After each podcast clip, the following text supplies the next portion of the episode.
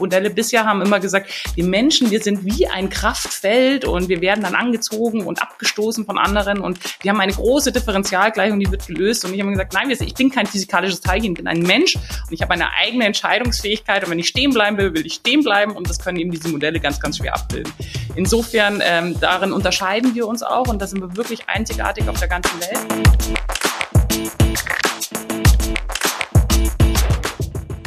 Herzlich willkommen zu Business Unplugged, meinem Interview-Podcast rund um das Thema Digitalisierung. Mein Name ist Johannes Pohl, ich bin Gründer der Piopex und ich spreche mit GründerInnen, UnternehmerInnen, Führungskräften und anderen Heldinnen des Businessalltags über ihre Unternehmen, Visionen, Ideen und Herausforderungen. Kurzum, spannende Themen, spannende Menschen, von denen man lernen kann und inspirieren. Meine heutige Interviewpartnerin ist Dr. Angelika Kneidl. Sie ist Gründerin und CEO des Münchner Unternehmens Accurate, das Personenstromanalysen anbietet und sie ist Gewinnerin des Digital Female Leader Awards sowie Vorbildunternehmerin der Initiative Frauenunternehmen. Angelika und ich sprechen darüber, wie mit der Simulation von Personenströmen digitale Prototypen von Orten erstellt werden und welche wertvollen Erkenntnisse für Evakuierungspläne, Social Distancing und vieles mehr daraus gewonnen werden können wie sich Accurate von der Konkurrenz differenziert und welche Potenziale durch Nutzung von KI noch in der Simulation stecken. Die Themen Female Entrepreneurship sowie Führung als Frau waren ebenso Teil unseres sehr entspannten Gesprächs, bei dem ich euch jetzt viel Spaß beim Hören wünsche. Liebe Angelika, herzlich willkommen und Servus zu Business Unplugged. Ich freue mich, dass wir heute über dich und dein Unternehmen Accurate sprechen, das so viel vorweg für die ZuhörerInnen eine Dienstleistung anbietet, äh, die Leben rettet. Hallihallo. Hm. Hallo Johannes, ich freue mich heute hier zu sein. Angelika, äh, ich würde dich ganz kurz vorstellen wollen. Ähm, deine Alma Mater ist ja die Technische Universität München, an der du Informatik studiert hast und an die du auch nach ein paar Jahren als Beraterin zum Promovieren zurückgekehrt bist, und zwar an den Lehrstuhl für computergestützte Modellierung und Simulation an dem du in Zusammenarbeit auch mit der Siemens AG deine Doktorarbeit verfasst hast, äh, für die du auch 2013 den Promotionspreis erhalten hast. Äh, die Doktorarbeit, und bitte korrigiere mich jetzt, falls ich falsch liege, äh, aber auch äh, der ja, wie soll ich sagen, der Unfall oder der bei der Love Parade im Jahr 2010 waren beide so ein bisschen ausschlaggebend dafür, dass du auch ins Unternehmertum eingestiegen bist und Accurate als Spin-off der TU München gegründet hast. Und das, was ihr anbietet, sind Personenstromanalysen. 2019, wenn ich jetzt ein bisschen vorspringe, gab es dann noch eine weitere Auszeichnung für dich. Äh, du wurdest als Digital Female Leader äh, oder mit dem Digital Female Leader Award ausgezeichnet in der Kategorie Mobility. Und seit 2020 bist du auch Vorbildunternehmerin der Initiative Frauenunternehmen des Bundesministeriums für Wirtschaft und Energie. So, Angelika, jetzt habe ich dich kurz und knackig vorgestellt, also ich habe es versucht, kurz und knackig zu machen. Bevor wir jetzt in die Fragen einsteigen, die Frage, ich weiß, du sitzt vor einem legendären Elvis-Mikrofon. Wollen wir zuerst singen oder wollen wir, wollen wir gleich mit den Fragen einsteigen? Ich glaube, das mit dem Singen lass mal lieber, weil sonst äh, schalten alle aus, glaube ich.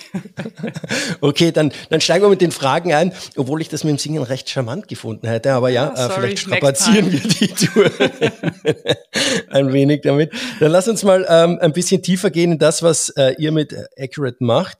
Ich habe kurz die Stichwörter Leben retten und Personenstromanalysen erwähnt. Was macht die genau? Was steckt dahinter?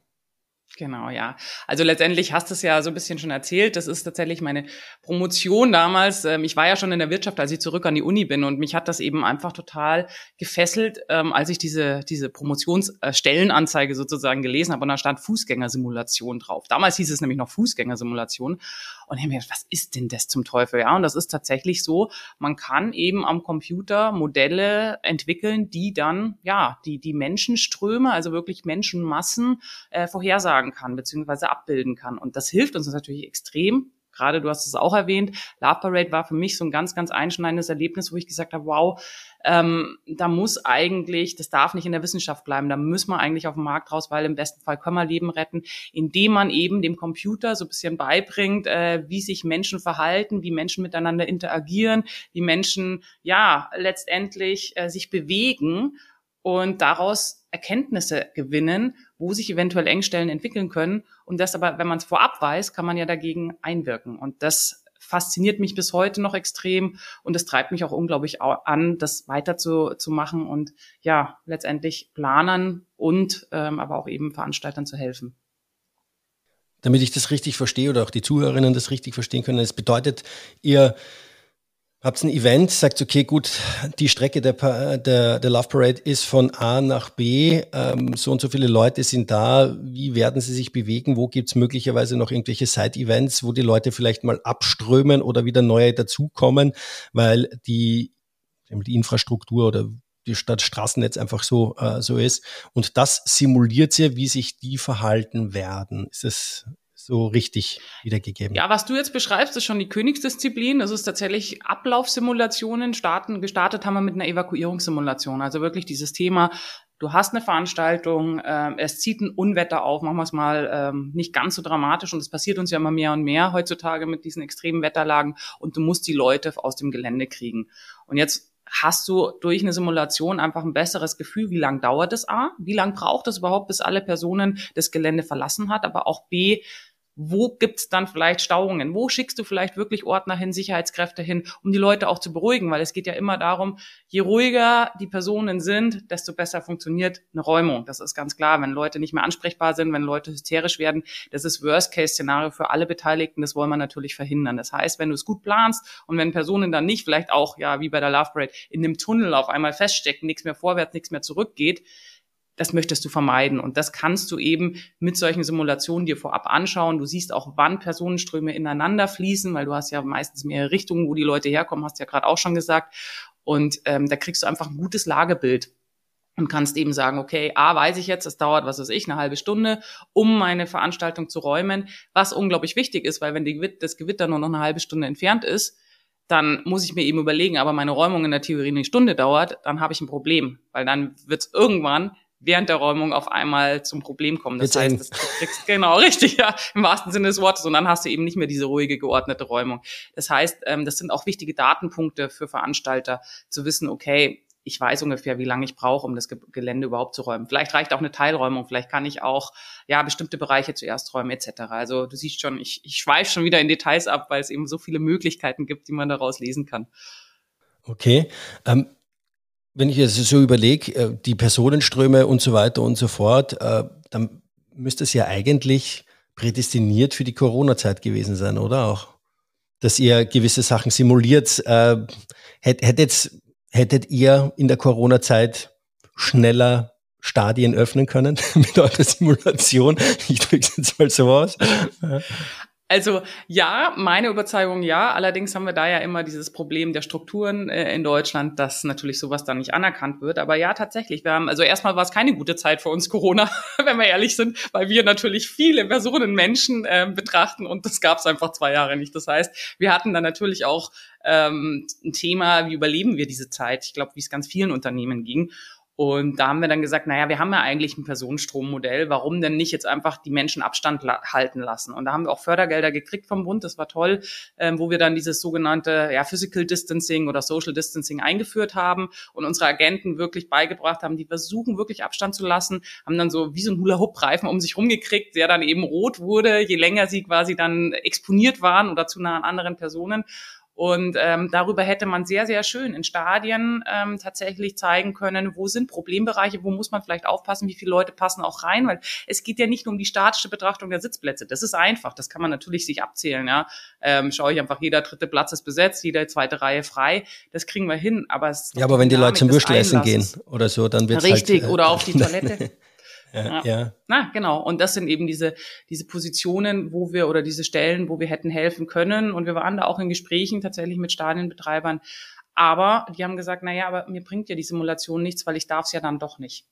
Ist das ein Knackpunkt aktuell bei euch? Ein, ein, das Thema, ich meine, ihr könnt simulieren, ähm, aber dass ihr oftmals daran gehindert werdet, äh, aufgrund der, ja, der Richtlinie oder weil es nicht akzeptiert wird? Ist das ein Thema, warum es dann, warum dann viele nicht zu euch kommen? Also es wird besser.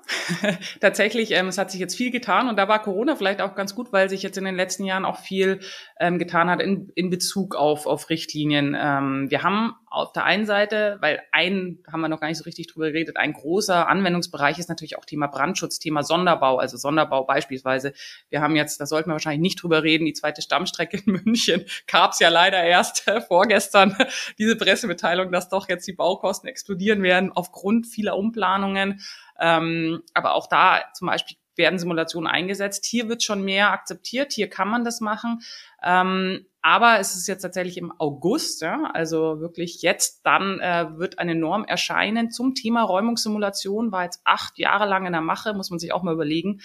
Ähm, und die Norm hilft uns natürlich, weil wir jetzt endlich auch auch genehmigende Behörden haben endlich eine Grundlage, auf, auf derer sie dann entscheiden können und sowas zulassen können. Weil wir müssen ja ganz ehrlich sagen, wir leben im 21. Jahrhundert und wie funktioniert momentan teilweise eine Genehmigung von der Veranstaltung? Ja, du musst halt die Fluchtwegsbreiten nachweisen von 1,20 für 200 Personen oder 600 Personen, wenn du sie Outdoor hast.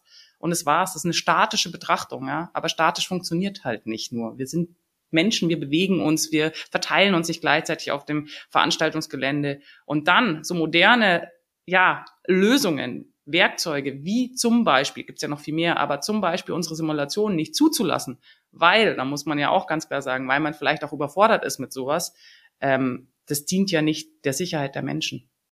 Ich meine, das eine ist ja die Simulation zulassen, das andere ist, ob ich sie dann äh, vielleicht auch freiwillig nutze. Ich sage, ich bin halt ein Museumsbetreiber, Stadionbetreiber, was auch immer und sage, äh, es ist jetzt keine Pflicht, aber ich finde es eigentlich gut, weil ich möchte meinen Gästen diesen Mehrwert bieten, dass sie auf jeden Fall sicher wieder nach Hause kommen oder dass wir das sicher räumen können. Aber ja, ich schätze mal, dass da wahrscheinlich eine Geldfrage ist und sagen, ja gut, wenn es nicht notwendig ist, dann machen wir es nicht. Das ist genau. Also ich muss sagen, wir haben tolle Kunden. Also die meisten unserer Kunden, die wir dann auch haben, sind genauso, wie du das ähm, gesagt hast. Und das ist eben schön, ja. Aber ähm, klar, ganz oft zählt das Geld. Geld regiert die Welt, wissen wir alle. Finde ich sehr, sehr schade, vor allem wenn es ums Thema Sicherheit von Menschen geht. Und ich hatte mal die Frage gestellt, ganz am Anfang, ähm, als wir uns ausgegründet haben, voller Elan, habe ich dann Vortrag gehalten und habe das Publikum einfach mal gefragt, wärt ihr bereit, einen Euro mehr dafür zu zahlen, dass ihr wüsstet, dass ihr da sicher entfluchtet wird, weil eine Räumungssimulation durchgeführt worden wäre? nicht mal die Hälfte hat sich gemeldet. Und da war ich echt schockiert, weil ich mir dachte, echt, wirklich? Ich würde mich da sofort melden. Das ist doch ein Euro mehr bei einem 50-Euro-Ticket für für ein Konzert. Kann doch nicht sein. Aber da sieht man mal, wie, wie wenig da vielleicht auch drüber nachgedacht wird. Und ich, ich habe es mir damals so begründet, dass man so ein Urvertrauen hat in diese ganzen, ja, statischen Regelungen, Verordnungen in Deutschland. Wir sind so, das wird schon alles passen. Da hat, haben sich doch kluge Köpfe hingesetzt und die haben doch die Regeln so erarbeitet und es muss doch alles sicher sein. Aber es ist nicht so. Wie schaut es denn da in anderen Ländern aus? Ja, also Deutschland ist sehr, sehr konservativ, wenn ich das richtig verstanden habe, aber ähm, Amerika, UK, Skandinavien? In Amerika haben die, ja, Skandinavien ist immer ein Vorreiter bei sowas tatsächlich. Ähm, die lassen sowas viel mehr zu. Die haben auch dieses Thema Building Information Modeling, was dieses 3D, 4D, 5D Planen mhm. ist. Also wirklich ganz, ganz digital planen. Und die ja schon viel, viel länger etabliert als jetzt hier in Deutschland. In UK tatsächlich ähm, darf keine Tube Station mehr geplant werden ohne solche Simulationen. Finde ich auch gut. Ähm, und in Amerika, da haben sie diese Performance-Based Approaches. Was heißt es? Man schaut eben nicht immer nur auf die, auf die Verordnung, sondern sagt eben, man hat ein Schutzziel sozusagen. Das Schutzziel ist eben die Rettung aller Menschen. Das Gebäude muss, was weiß ich, in fünf Minuten geleert sein oder in zehn Minuten geleert sein und muss dann so argumentieren, dass das auch der Fall ist und dass das gewährleistet ist. Aber Simulationen per se werden auch nicht immer eingesetzt. Also es ist wirklich noch ein Thema, wo ich sage, dass, dass im nächsten Jahrzehnt wird sich ganz meine feste Überzeugung durchsetzen, aber jetzt gerade, ähm, es ist jetzt, jetzt sind die Weichen gelegt worden und jetzt können wir dann durchstarten. Also wenn du sagst, es wird sich durchsetzen, dass es dann auch in, ähm, äh, im Design neuer Gebäude, ich sage jetzt mal, du hast gerade von Skandinavien und die BIM-Models äh, angesprochen, dass das ein Standard wird, dass ich sage, wenn ich ein neues Gebäude ähm, plane, dass auf jeden Fall eine Simulation auch stattfindet. Genau. Also natürlich nicht bei jedem. Wir werden das natürlich nicht bei irgendwie kleinen Einfamilienhäusern brauchen. Das ist selbstverständlich. Aber in großen Sonderbauten in öffentlichen Gebäuden, Flughäfen, ähm, aber auch Messen oder eben Museen, Die Philharmonie in München? Ja, das neue Konzerthaus. Äh, Konzerthaus, ja. genau. Ja. Genau. Zum Beispiel wäre ja, ja wär, wäre, wäre ja eigentlich ein, ein guter Anwendungsfall, oder? Mhm, richtig. Mhm, ich schweige dazu ich, jetzt. Ich, ich merke, du darfst dir dazu nicht viel sagen. alles, alles klar, alles klar. ähm, es, wir sind jetzt schon ziemlich tief äh, eingestiegen, was, äh, was ihr macht, was ihr tut. Äh, du hast jetzt auch ganz kurz erwähnt, in UK darf keine Tube Station mehr geplant werden ohne äh, dem Ganzen. Äh, wie schaut denn bei euch so die Konkurrenz aktuell aus äh, in, in, in dem Bereich? Und was, wie differenziert ihr euch als Unternehmen zu den anderen? Also in Deutschland gibt's gar nicht so viel. Ähm, ich, hatte mal ein Businessplan-Seminar äh, belegt äh, an der TU München tatsächlich vor der Ausgründung. Ich habe das ganz vorbildlich gemacht, so wie das auch sich gehört. Ne? Man lernt erstmal, wie geht sowas, bevor man es macht. Ähm, und da hatten wir einen ganz tollen Dozenten, der gesagt hat, naja, vergesst es mit eurer Idee. Wenn ihr keine Konkurrenz habt, dann ist das sicherlich auch kein Markt, weil ihr braucht euch nicht einbilden, dass ihr diese eine zündende Idee habt, die kein anderer hatte. Also insofern fand ich das ganz spannend und insofern ist ja Konkurrenz auch gut. Das heißt, es gibt Konkurrenz, das heißt, es gibt einen Markt. Da war ich dann schon mal, habe ich einen Haken dran gemacht damals, ähm, aber nicht viel. Es ist ein Nischenmarkt, das ist ganz klar. Ähm, das ist ein ganz kleiner Markt. Äh, ja, in Deutschland gibt es eben vier Player auch sehr kleine Player, ein bisschen größeren und äh, international, wenn man schaut, äh, gibt es auch ein paar Player, aber es ist wirklich überschaubar. Man kennt sich auch in der Szene, in der Branche. Und wie wir uns unterscheiden, ich sage immer, das war ja auch der Grund. Also als ich vor der Entscheidung stand nach meiner Dissertation, was machst du denn jetzt eigentlich, war für mich ganz klar, ich muss unbedingt an dem Thema weiterarbeiten, weil es macht unglaublich viel Spaß. Ich habe da wirklich so meine Passion gefunden. Äh, das ist genau, als ich Informatik studiert habe, wollte ich nie als Kellerinformatikerin irgendwo in irgendeinem so Kellergeschoss landen und Nicht als Nerd programmieren. Nein! Obwohl ich muss ja ähm, dazu sagen, Nerd ist für mich ja nicht, nicht, nichts Negatives. Nein, nein, ich finde das ja genau, immer sehr positiv. Nicht, ja. nicht ich, ich, ich finde das ja auch toll. Also wie gesagt, das ist jetzt, äh, ich habe ja auch Informatik aus dem Grund studiert, aber ich wollte immer dieses anwendungsnahe haben. Also ich wollte wirklich ernsthafte Probleme lösen und das ist jetzt eben total toll. Ich beobachte gerne Menschen, das heißt, ich kann wirklich einfach durchs, durchs Land ziehen, sozusagen Menschen beobachten und dann überlegen, wie kann ich das in Algorithmik übersetzen? Wie kann ich das in Modelle übersetzen? Und das finde ich super spannend. Jetzt bin ich total abgeschweift. Wo war ich? Konkurrenz, richtig. ähm, wie unterscheiden wir uns? Ja, und ich habe damals eben überlegt, wie kann ich weiterarbeiten in diesem Bereich? Ja, und da gibt es eben drei, gab es damals drei Unternehmen, wo ich hätte erfragen können, ob ich anfangen kann. Aber mir haben die Modelle nicht gefallen. Die Modelle waren alt, die sind schon aus den 90er Jahren, die sind teilweise nicht so genau. Und ich habe gesagt, nein, ich möchte eigentlich das neuere Modell haben. Ich möchte das, was ich jetzt in der Dissertation auch gemacht habe, auch zusammen mit Professor Dr. Köster, das Optimal Steps Model, so heißt es. Ähm, das heißt, wir imitieren, wie Menschen sich bewegen, wirklich Schritt für Schritt. Du versuchst wirklich vom Menschen zu kommen. Und die Modelle bisher haben immer gesagt, wir Menschen, wir sind wie ein Kraftfeld und wir werden dann angezogen und abgestoßen von anderen und wir haben eine große Differentialgleichung, die wird gelöst. Und ich habe gesagt, nein, ich bin kein physikalisches Teilchen, ich bin ein Mensch und ich habe eine eigene Entscheidungsfähigkeit. Und wenn ich stehen bleiben will, will ich stehen bleiben. Und das können eben diese Modelle ganz, ganz schwer abbilden. Insofern, ähm, darin unterscheiden wir uns auch und da sind wir wirklich einzigartig auf der ganzen Welt. Wir sind die einzigen, die dieses Optimal Steps Model kommerziell jetzt im Einsatz haben, auch so weit entwickelt haben, dass es eben ähm, sehr, sehr, sehr gute Re äh, Ergebnisse liefert.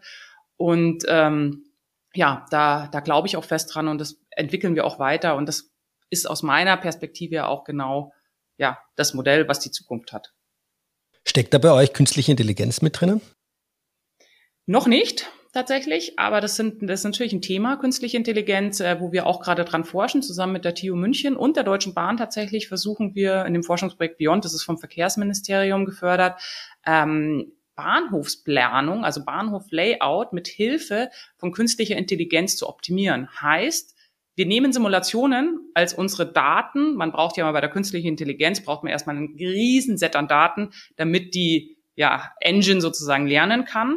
Und die Simulationen bilden einmal die Grundlage. Man macht ganz viele Simulationen, ganz viele unterschiedliche Ausprägungen, zum Beispiel, wo wird die ähm, Rolltreppe platziert, wie breit muss sie sein, wie breit müssen die Treppen sein, wie breit muss der Bahnsteig sein, wie lang muss er sein. Da gibt es zwar gewisse Vorgaben, aber man kann da ein bisschen variieren. Und dann kann man, wenn der Planenden dann vor dem Entwurf sitzt, dann kann er quasi diese Daten, die ja durch die Simulationen quasi vorab einmal generiert worden sind, mit Hilfe von künstlicher Intelligenz ganz schnell auf Knopfdruck testen. Okay, was Planung A, ich verschiebe die Rolltreppe, passt das noch, passt das nicht? Und das ist quasi so dieses Zusammenspiel, wo ich auch die Zukunft sehe, dass wir sozusagen Simulationen auch nutzen, um künstliche Intelligenz zu füttern. Um dann eben im Realfall sehr schnelle Entscheidungen treffen zu können.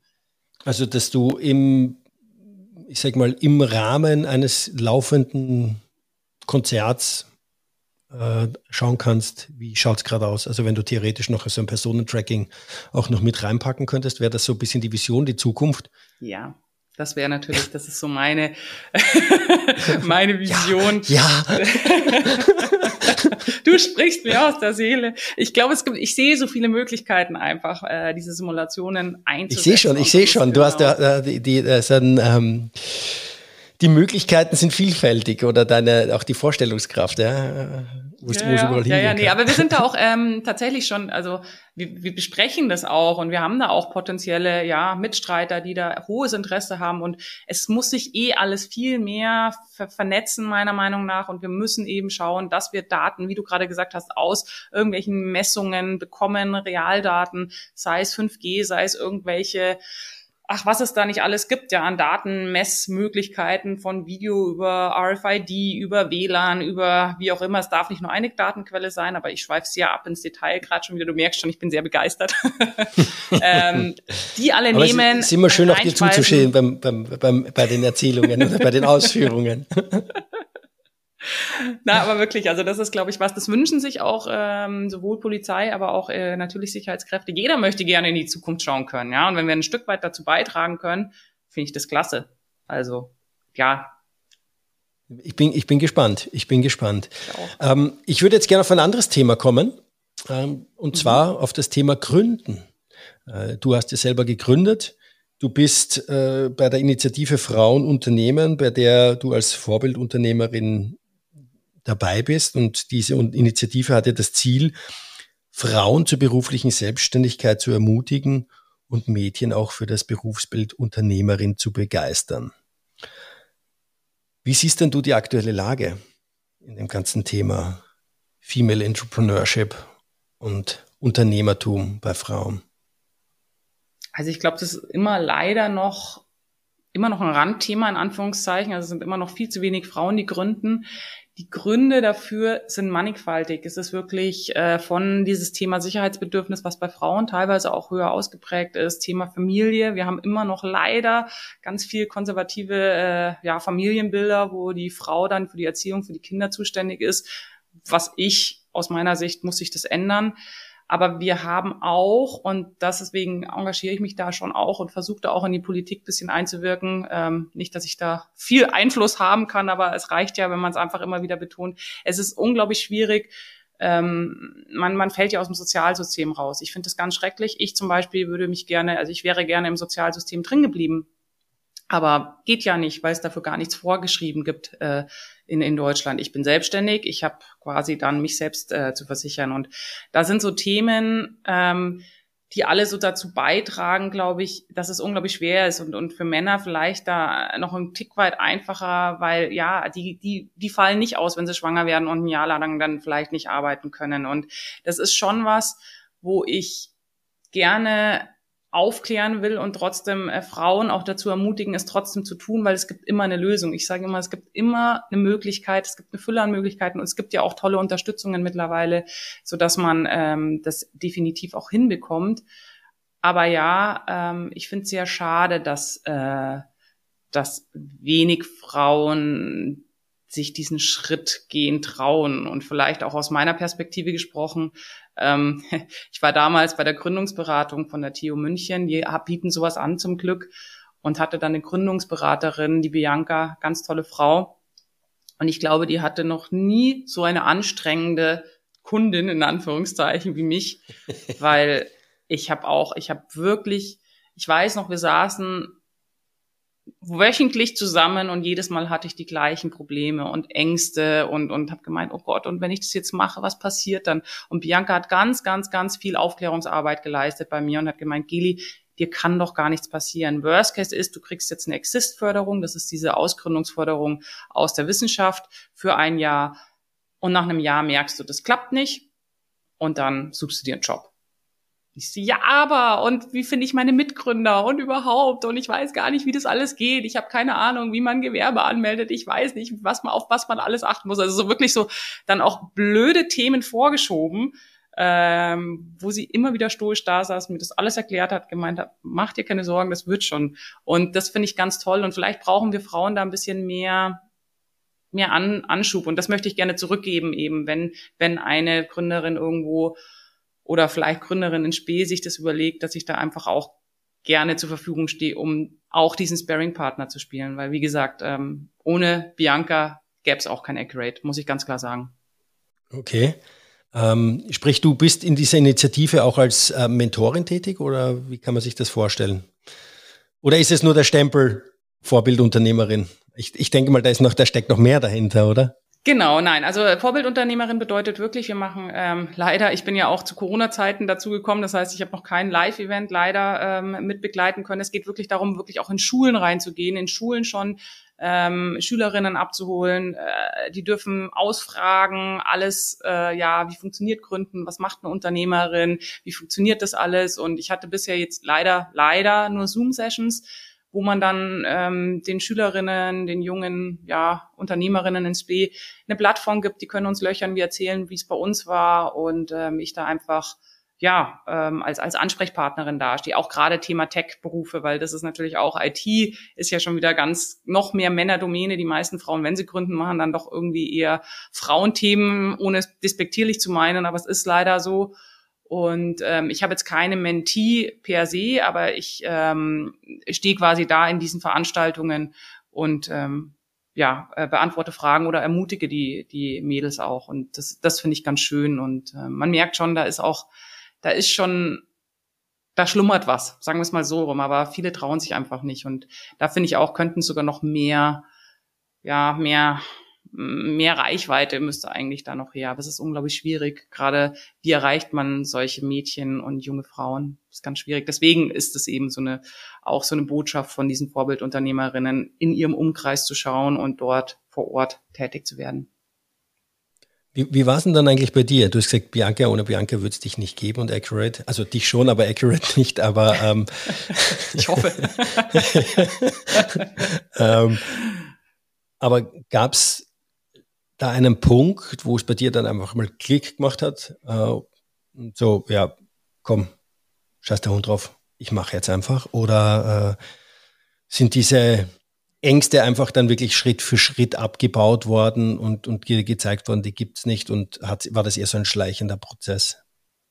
Ich glaube, es war beides tatsächlich. Äh, klingt komisch, ist aber so. Ich habe tatsächlich ähm, zum einen durch die Gespräche habe ich verstanden, okay, es gibt immer einen Ausweg, ey, wenn alle Stricke reißen. Sage ich mir bis heute noch, ja. Es ist doch bis heute so, dass ich vor Herausforderungen stehe und ich denke, oh Gott, will ich das wirklich? Das ist so anstrengend. Gerade, ich meine, man muss auch sagen, Corona, der Krieg, das ist alles leider gerade eine Zeit, was jetzt vielleicht für Unternehmer und Gründer nicht die alleroptimalste Zeit ist, sagen wir es mal so rum, äh, Thema Sicherheitsbedürfnis.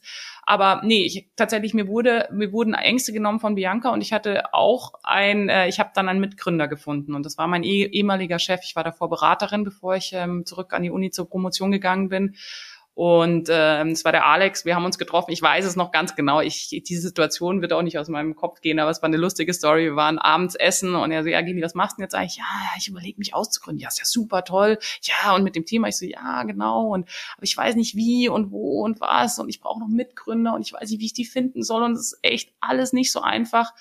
Und dann hat er sich einfach so hingesetzt vor mich, hat sich so aufgeblust und hat gemeint, ja, und warum fragst du nicht mich? ich aber hä, wieso du? Hä? Okay, hättest du Lust? Und das war dann so für mich so, wow, cool, da ist jemand, der auch gleich an die Idee glaubt, der auch Lust hat, äh, mit mir das zu gründen. Und der Alex hat mir sehr, sehr geholfen in der Anfangsphase. Auch Thema Finanzplan, ja, Finanzierungsplan. Ich hatte keine Ahnung, wie macht man sowas? Boah, ähm, da einfach sich mit mir hingesetzt. Wir haben Wochenenden verbracht, um, um Pläne aufzustellen, um zu überlegen, wie könnte es funktionieren, was für ein Business Model hätten wir. Hat mit mir diesen Businessplan geschrieben, also war super. Und das war, glaube ich, so dieser Schlüsselmoment, wo ich gesagt habe, okay, ich bin nicht alleine, ähm, jetzt machen wir's. Okay. Ja, spannend. Find ich finde ich finde das immer, immer sehr interessant, wie die Leute da dann, sag ich mal, gesagt haben, okay, warum sie ins Gründen gekommen sind oder, oder sag ich mal, auch wie sie diese Ängste und Befürchtungen da überwunden haben und ähm, dann gesagt haben, ja, ich mache es jetzt, ich probiere es jetzt einfach. Finde ich cool. Ähm, du hast ja 2019 auch den äh, Digital Female Leader Award gewonnen, der sich ja um das ganze Thema Führung dreht. Wie siehst denn du das Thema Führung als Frau in Startups? Ja, ähm, sehr gutes Thema tatsächlich, weil ein Grund, warum ich mich auch ausgegründet habe, ist tatsächlich dieses Thema, ich will keinen Chef. da muss ich so ehrlich sein zu mir. Ähm, ich kam nie gut zurecht mit meinen Chefs und habe gesagt, okay, aber wenn ich immer was auszusetzen habe und wenn mich die alle nerven, dann muss das erstmal selber machen. Und meine ganz große Devise ist, meiner Meinung nach führen heißt eben Menschen zu stärken und Stärken zu fördern. Das heißt, es ist ein extrem anstrengender Job und manchmal bin ich auch echt am Verzweifeln, weil letztendlich geht es als Führungsperson zum einen Perspektiven zu öffnen, aber Menschen zu fordern und zu fördern im gleichen ähm, Zuge. Und ähm, daran arbeite ich auch jeden Tag. Ist extrem schwierig, anstrengend, macht aber auch unglaublich Spaß, gerade wenn man sieht, wie sich dann ähm, Menschen entwickeln und wie die dann weiterkommen, besser werden, so wenn man einfach sieht, wie die sich entfalten. Und das ist ein ganz, ganz tolles Gefühl. Aber gerade weil du das Thema Frau angesprochen hast, auch ich glaube, ähm, dieser Führungsstil, den ich habe, der wäre vor 20 Jahren oder 30 Jahren, ich glaube, ich, ich hätte gnadenlos versagt weil äh, damals war das ja alles so bam, bam, bam und du musst total dominant sein und du musst äh, hier den Mitarbeitern zeigen, wo es lang geht. Und ähm, ich glaube, da bringt mir das dadurch, dass ich eine Frau bin, das hört sich jetzt total klischeemäßig an, aber es ist nun mal so, ich glaube, wir haben da ein bisschen andere Sinne als Männer auch. Und ich achte schon extrem auch auf der emotionalen Ebene drauf, wie es Menschen geht. Und man kann gerade jetzt mit Corona, muss ich auch sagen, letztes Jahr, wir hatten harte Jahre, ja auch, Mai, wir haben ein Team, die sind alle jung, teilweise leben sie alleine, Natürlich haben die gelitten unter der Situation, ja.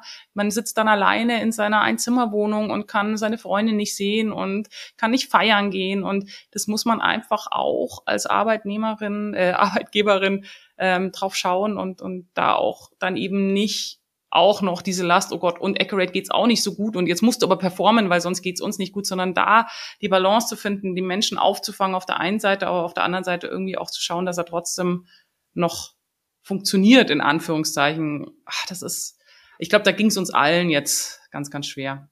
Wie, wie hast du das gemacht?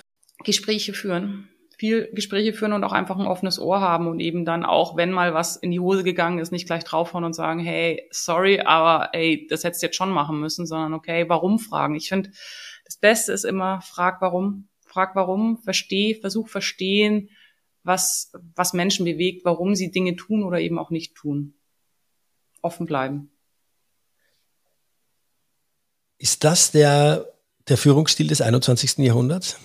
Oder ähm, ja, ich sage es jetzt, ich, ich sag's jetzt mal so.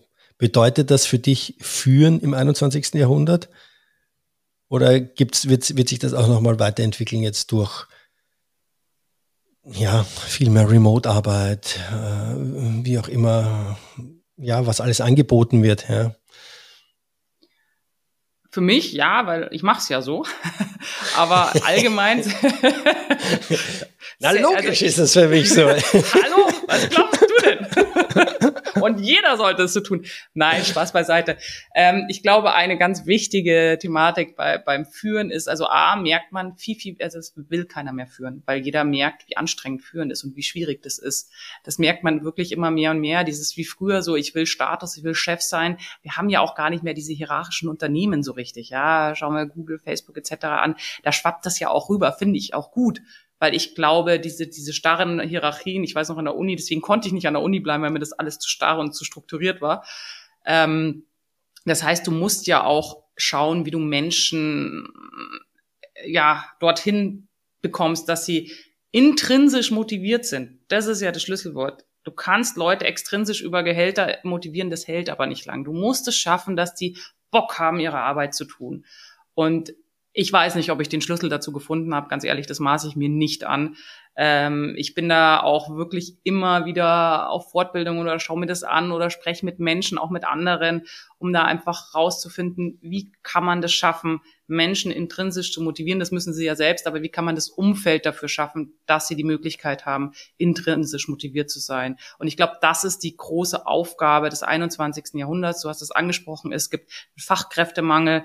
Wir haben, es liegen ja eigentlich, ja, gut ausgebildeten Menschen liegt ja alles auf der äh, auf der Straße. Du kannst ja eigentlich nie, du kannst ja rauspicken, was du möchtest. Ähm, wir haben ja ein ganz anderes Verständnis von Arbeit und, und von Arbeits, ja, von der Art der Arbeit. Wir müssen mehr Work-Life-Balance, Thema noch Remote. Kommt ein riesen neues Thema auf uns zu, meiner Meinung nach. Wie führst du Remote? glaube ich, nochmal eine Potenz schwieriger als vor Ort, weil du die Menschen nicht richtig greifen kannst. Und es, ich meine, du kennst es ja auch, ja, wenn du da irgendwie im Büro mal kurz vorbeischaust und ganz kurz nur dein Gesicht reinsteckst und sagst, hey, wie geht's dir eigentlich? Ähm, du, du machst nicht das, den Teams-Call auf, um kurz mal, wie geht's dir eigentlich zu fragen. Und da muss man eben überlegen, wie kriegt man das hin. Und ich glaube, da gibt's auch noch nicht die Lösung, gab's ja noch nie. Und das ist, glaube ich, eine ganz, ganz spannende Herausforderung, ähm, die wir alle gemeinsam lösen werden. Bin ich überzeugt. Da, da liegt mir tatsächlich noch eine Frage auf der Zunge. Es gibt so einen Begriff, der schwirrt seit, ja, gefühlt seit ein paar Monaten auch immer in den sozialen Netzwerken herum, das ist der Begriff Workation. glaubst du, glaubst du, dass der dazu beiträgt, wirklich diese Life, äh, Work-Life-Balance zu schaffen? Die Frage ist erstmal, was, was bedeutet das genau, ja? Also das ist ja wirklich so dieses, ich, ich erwische mich ja selbst auch, wenn ich ganz tief in mich reinhöre, ja, natürlich äh, gebe ich auch zu und ich glaube, das tut jeder irgendwo so ein bisschen, habe, also der Schlüssel ist ja Vertrauen, ne? Vertrauen, dass die Leute das so machen und das Beste machen, was sie können, wollen, dürfen, für was sie befähigt sind. Und Vertrauen ist der Schlüssel zu allem, meiner Meinung nach. Aber ich erwische mich natürlich auch manchmal, wenn mir dann jemand sagt, ach, übrigens, am Freitag mache ich Homeoffice. Ah ja, natürlich kommt als erstes so diese alte Schule rein. Aha, der macht doch Urlaub.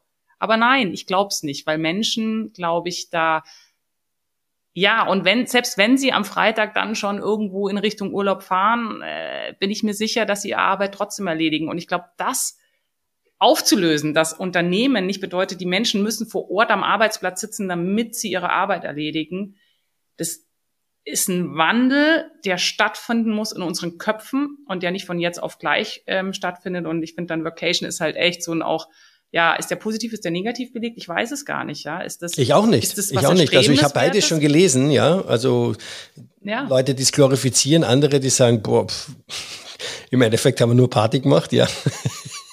Ja, ja Mai. Ja. Also so, ich sage immer so lange, also das, deswegen meine ich, die Schlüssel sind so ein bisschen intrinsische Motivation des Mitarbeiters und äh, B, aber auch Vertrauen, ähm, dass der Mitarbeiter das tut oder die Mitarbeitende ähm, um das Unternehmen weiterzubringen, weil das ist ja immer so ein bisschen das, wo ich versuche zu erklären, hey Leute, wir haben hier ein cooles Team, wir verstehen uns alle total gut, aber wir haben einen Geschäftszweck und das ist, wir wollen alle davon leben können. Und wenn jeder nur auf sich selbst schaut und dann eben vielleicht diese Freiheiten ausnutzt, dann startet es dem System und letztendlich allen Arbeitsplätzen. Das ist ja das, ja. Dann müssen wir halt schließen, wenn es nicht geht. Und ich glaube, das ist den Menschen auch bewusst. Und wenn dann mal jemand sagt, mein, mir passt halt einfach besser und jetzt mache ich halt heute weniger, dann ist es halt so. Unterm Strich muss es passen. Und ich glaube, da hilft viel, viel Vertrauen und ähm, auch die Teamdynamik, glaube ich. Wenn du im Team bist und das Team hat ja auch eine Art Kontrollstruktur untereinander, oder? Wenn du dir dann irgendwie sagen musst, ja, also äh, ich lag nur an der Sonne, in der Sonne an der Isar. Und je größer das Unternehmen, meiner Meinung nach, da wird es Leute geben, die es ausnutzen, so wie immer. Das muss ein Unternehmer mittragen. So ist es. Ja, sind dann die Reibungsverluste. Ja, so ist es ja. Schlimm, schlimm fände ich, wenn es genau aus dem Grund dann aber nicht gemacht wird. Also Thema ja auch bei uns Sozialstaat Deutschland. Natürlich gibt es Menschen, die es aussetzen, aber für ganz, ganz viele Menschen hilft's. Und ich fände es schrecklich, wenn deswegen, wegen den paar, wahrscheinlich Promille, die das ausnutzen, so ein System abgeschafft wird. Und so sehe ich es eigentlich da auch. Ja, äh, spannende Ansichten diesbezüglich und die ich auch teile mit dir, ja, also zum Thema Führung, wie geführt werden soll, dass das Thema Vertrauen oder der, der Aspekt Vertrauen da ganz ein entscheidender ist. Jetzt aber zur letzten Frage. Obligatorisch drei Learnings, drei Learnings, die du den ZuhörerInnen mitgeben möchtest, sei es aus dem privaten Umfeld, sei es aus dem beruflichen Umfeld. Du kannst dir aussuchen. Boah, okay. Das ist, das ist eine fiese Frage. Ähm, erstes Learning. Ich finde, es gibt immer eine Perspektive mehr, als man sieht. Das klingt total philosophisch, meine ich aber so. Ähm, was ich gelernt habe, es geht immer weiter. Das meine ich damit. Also dieses, auch wenn du das Gefühl hast, ich hatte es heute Morgen, weil meine Technik gesponnen hat, ja, nichts geht und äh, dieser Computer. Aber es gibt immer eine Perspektive mehr oder heute, wo ich festgestellt habe, lass doch einfach mal einen anderen Browser aufmachen. Das ist natürlich jetzt sehr klein gesprochen, aber mir geht's wirklich um, um dieses, dieses Gefühl und ähm, dieses Thema, nicht verzweifeln, es geht immer weiter. Ähm, zweites Learning ist tatsächlich, ja, drei muss ich sagen. Das ist echt viel. äh, zweites Learning, ich glaube, ja, doch, tatsächlich Transparenz, Ehrlichkeit währt am längsten. Das ist für mich, es, es hört sich schon wieder so philosophisch an, aber es ist wirklich, was ich auch gelernt habe. Ich finde, ähm, gerade auch in Geschäftsbeziehungen finde ich total wichtig, transparent und ehrlich zu sein. Und das ist vielleicht auch wieder so ein Männer-Frauen-Thema. Ich weiß es nicht. Ich finde, was ich ganz schlimm finde, ist dieses Aufplustern und besser, höher, weiter und wie auch immer zu sein, obwohl dahinter nicht viel steckt. Das habe ich auch gelernt. Je mehr sich jemand aufplustert, desto weniger weiser und kann er. Und ich glaube, da muss man sich echt nicht drunter verstecken. Und mein drittes Learning, das ist jetzt ein lustiges Learning, ist tatsächlich, äh, bestehe auf deinen Doktortitel, wenn du mit Männern oder irgendwelchen offiziellen Menschen redest, weil es funktioniert. ja, dann ähm, hast du eine ähm, ganz andere äh, Gesprächsgrundlage. Sehr spannend. Weil mir ist ja eigentlich der Doktortitel gar nicht so wichtig. Aber in solchen Situationen nutze ich ihn dann aus. Verstehe ich und kann ich voll nachvollziehen. Wie soll ich sagen? Ich nutze es gern bei österreichischen Behörden aus. Ja. Ja, oder nicht das ausnutzen. Ist witzig. Ihr Österreicher seid ja noch viel schlimmer mit euren Doktor, ne? Das heißt ja auch die Frau dann Frau Doktor. Ich habe auch ja, zu meinem Partner gesagt, naja, du bist dann der Herr Doktor. Ja, aus, ausnutzen klingt jetzt so, so, so blöd, aber ja, da bestehe ich dann drauf, weil dann sage ich, ja, ähm, ja dass äh, vor allem, wenn sie einem blöd kommen, ich sage es jetzt mal so, dann ja.